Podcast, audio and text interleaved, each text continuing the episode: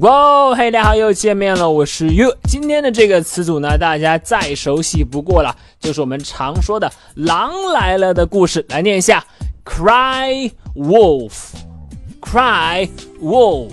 好，这个 wolf 是狼的意思，而这个 cry 不再是哭的意思，而是大声喊、大声说出的意思。所以呢，cry wolf 你可以理解为大声喊 wolf，狼来了。它就可以表示我们说的，哎，你是发一个假的情报，谎报军情，但是呢，你一直这样做呢，真正发生危险的时候，别人就不会再相信你，不会来帮你啦。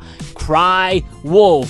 好，我们来看一下例句的使用。第一句，It is risky to cry wolf like that。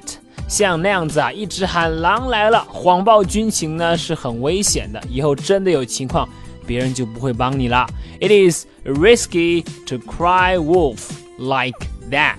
好，再看第二句，嘿嘿，ignore her, she's just crying wolf again。哎呀，别理她，忽视她，她又在那装了，不是真的啊，她又在无病呻吟了。Ignore her, she is just crying wolf again。 好的，这就是今天的分享了。和我们的狼来了的故事呢一模一样，cry wolf 啊，这个 cry 呢不是哭的意思，而是大声喊出的意思，大声喊出 wolf 狼来了，就是这个词，你了解了吗？好的，那么如果你喜欢岳老师今天的分享呢，欢迎来添加我的微信，我的微信号码是哈哈衣服哈哈衣服这四个字的汉语拼音。今天就到这里，It is risky to cry wolf。like that. 我是 yu See you next time.